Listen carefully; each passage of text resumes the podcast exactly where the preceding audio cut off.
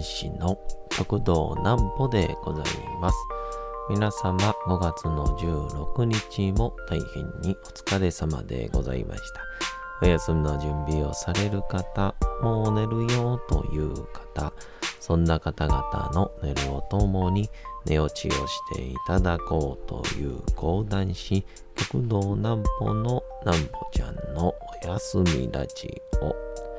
このラジオは毎週月曜日から金曜日の21時から音声アプリサウンドクラウド、Spotify、Amazon Music、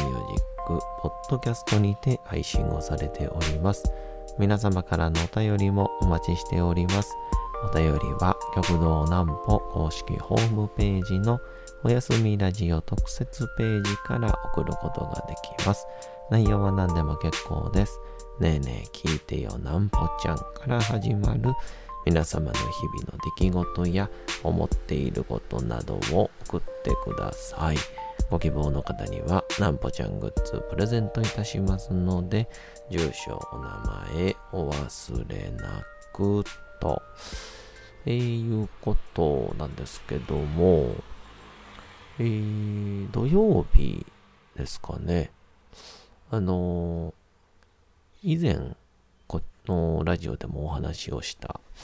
100円たこ焼きの、えー、高槻にある場所で、えー、講談会をですね、えー、開かせていただきまして、100円たこ焼きというお店の名前なので、100円たこ焼き寄せというような、えー、名前にしたんですけど、まあなんか、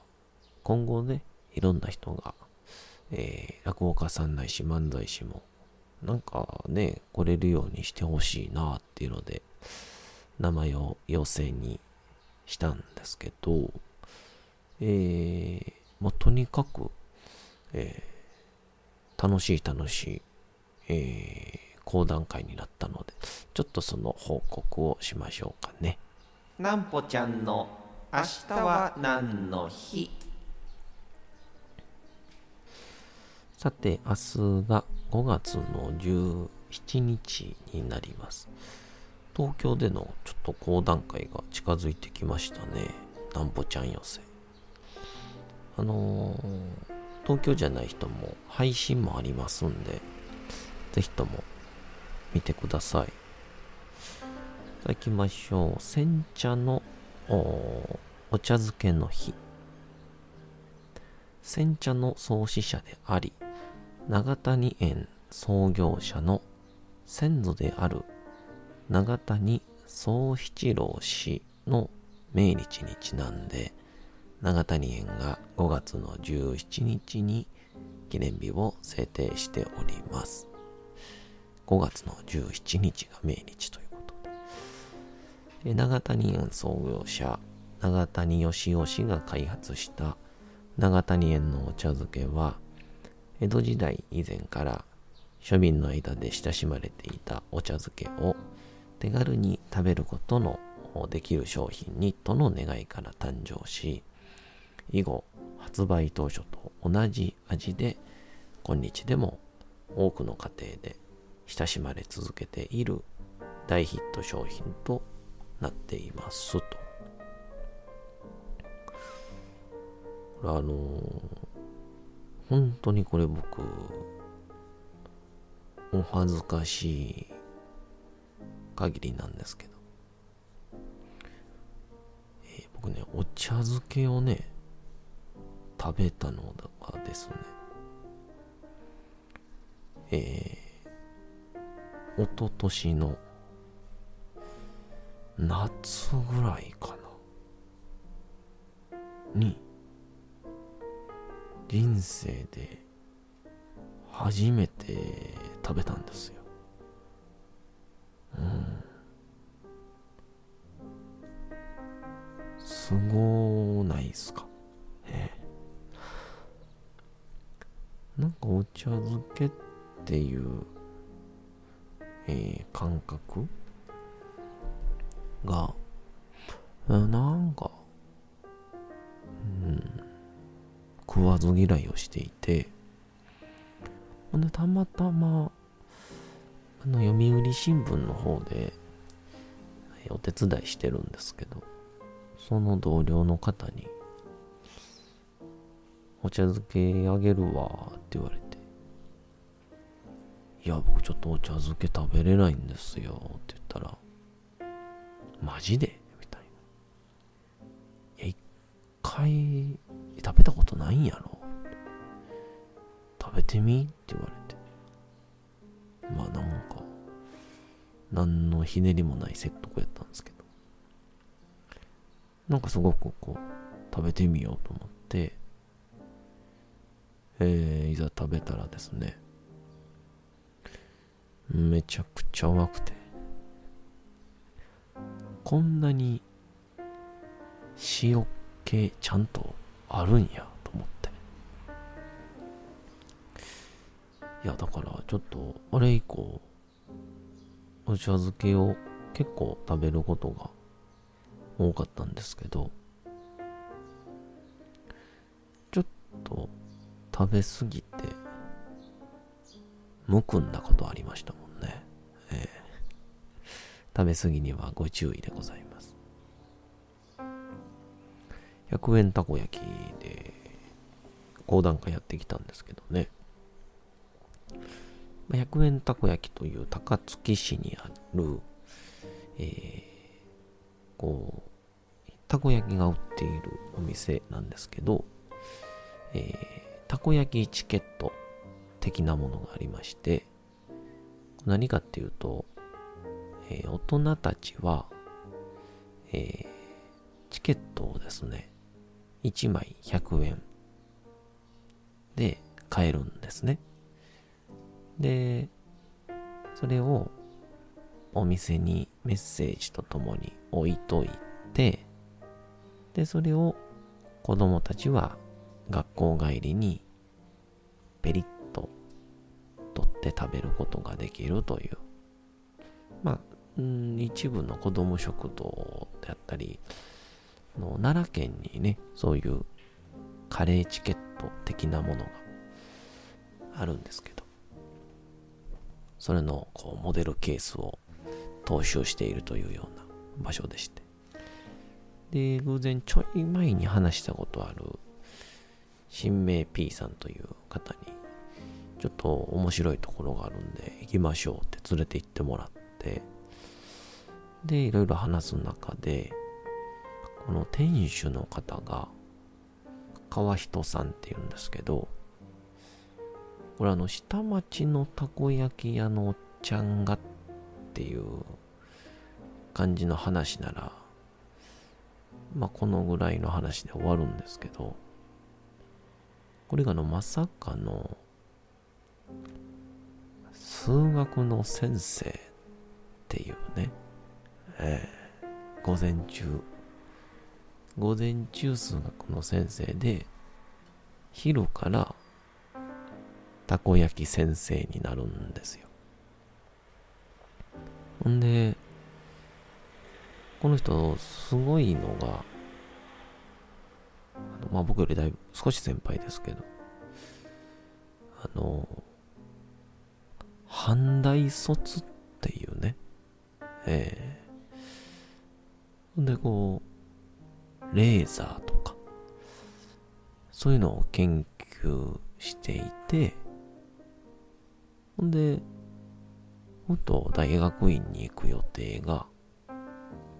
行かないってなって、学校の事務員になるんですよ。で、その事務員の後に、やっぱり学校の先生がしたいと思うようになって、自分の母校、西成の母校なんですけどね、大変ちょっとこう、荒れた中学校に不倫をして、で、まあ、ね、金八先生のように、クラス担任を持つのかなと思いきや、えー、2年後か3年目ぐらいに、えっ、ー、と、教務主任というですね、えーまあ、先生たちのこう事務的な処理を授業の小回りであったりとまあ結構な立場ですけどね。校長教頭教務主任ってそれを20代中盤でやるというですね。もう日本で唯一らしいんですけどそんな人。でこうたくさんの経験をした後にこの人はえっ、と学校のあの通信のですねまた先生になって勉強を教える中でこの中になった時にやはりこう時間と人との関係性であったりとかいわゆるこう子育てをしながら、えー、家でも先生であり父でありまた何かをやりたいっていうまあどこか一つこうなんていうんですかね遊び人いい意味での遊び人のようなワクワク感を持つという。もうこれに非常に疲れちゃったらしくて。でそこでふとパパさん友達と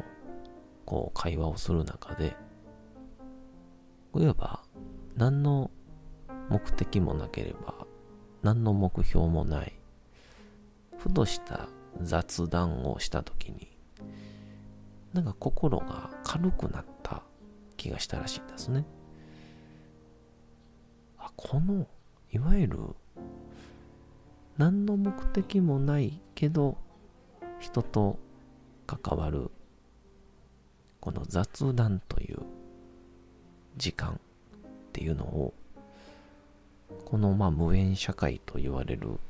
お隣さんの名前も知りませんっていうこういう時代に求めてる人は多いんじゃないかというの。まあ、この時の表現っていうのが、まあ、非常に反大性らしいんですけど高学歴な感じするんですけど。その無縁社会に雑談というものを入れたらどうなるかという仮説を立てまして。でこれを遂行するにはまあその雑談の場を提供するなるべくコストのかからないで子供から大人までもが来れてですぐにスタートができるものたこ焼きだと。っていうので今やられてるという、この話を、ちょっと子供たちにも楽しんでもらえるような形で、えー、創作講談にしてお届けいたしました。えー、ですんで、ちょっとあのー、もうちょうど今からなんですけど、この川人さんの、えー、物語をですね、えー、講談にしたのを、ちょっと YouTube で収録しに行くんですけど。で、まあ、YouTube に上げたのをまた川人さんにも展開していただくというような形にするんですけど、ちょっといかんせんですね。取材をしてきた間で、ちょっともう人生まだ30おいくつなんですけど、一場面場面ごとにドラマがありすぎて、あの、あと収録まで2時間しかないんですけど、え、まとめきれてません。どうなるんでしょうか。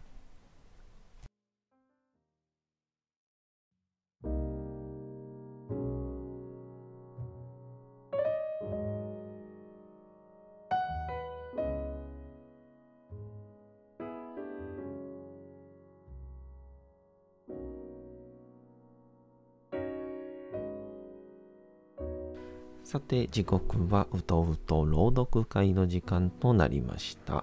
皆様小さい頃眠れなかった時にお父さんお母さんおじいちゃんおばあちゃんお世話になっている方に本を読んでもらった思い出はないでしょうか。なかなか眠れないという方のお力に寝落ちをしていただければと毎日様々な物語小説をお届けしております。さて、本日お読みしますのも、三島由紀夫の金閣寺でございます。今、どんな風な展開になるんやと思ったら、まさかのね、こう、恋をした女性が亡くなってしまうというですね。いや、ちょっとだいぶショッキングなシーンだったんですけど、えー、ちょっと今日もどんな感じになるか分かりませんがお楽しみいただけたら幸いでございます。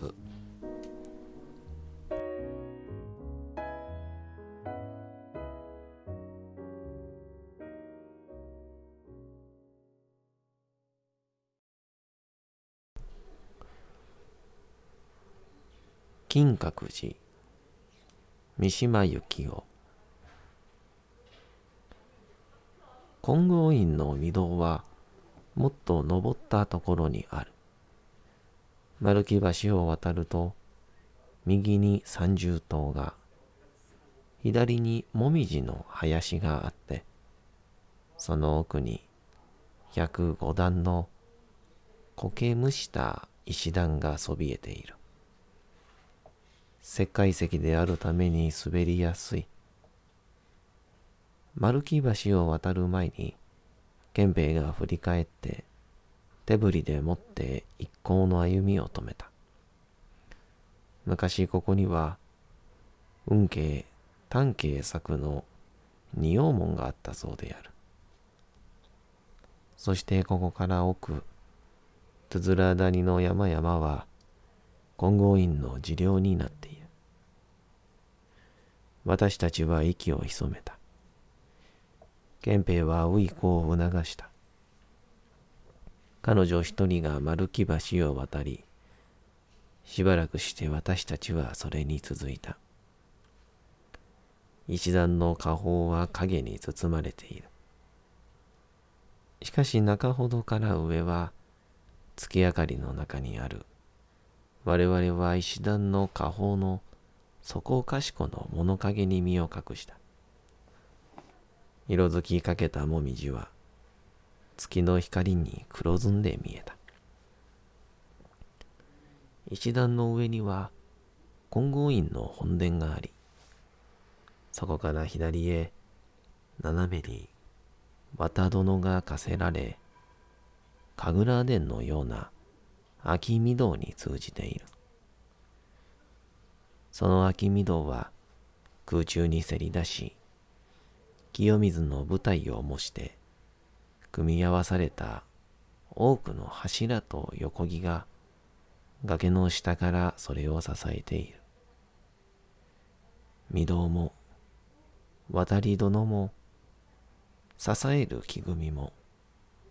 夫婦に現れて、清らかに白くて、白骨のようである。もみじの森には、もみじの色と、この白骨のような建築とが、美しい調和を示すのだが、夜だと、ところどころまだらに月光棒を浴びた白い木組みは、怪しくも見え、生めかしくも見える。脱走兵は、舞台の上の御堂の中に、身を潜めているらしかった。源平は青い子を鳥にして彼を捕まえようと思ったのである。私たち証人は影に隠れ息を詰めていた。10月下旬の冷たい焼きに包まれながら私の頬はほてった。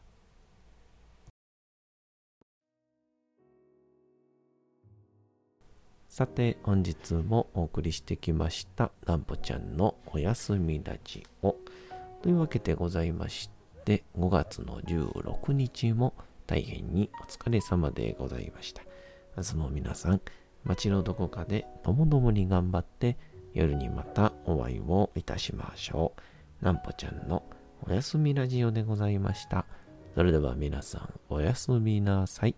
すやすやすやーん。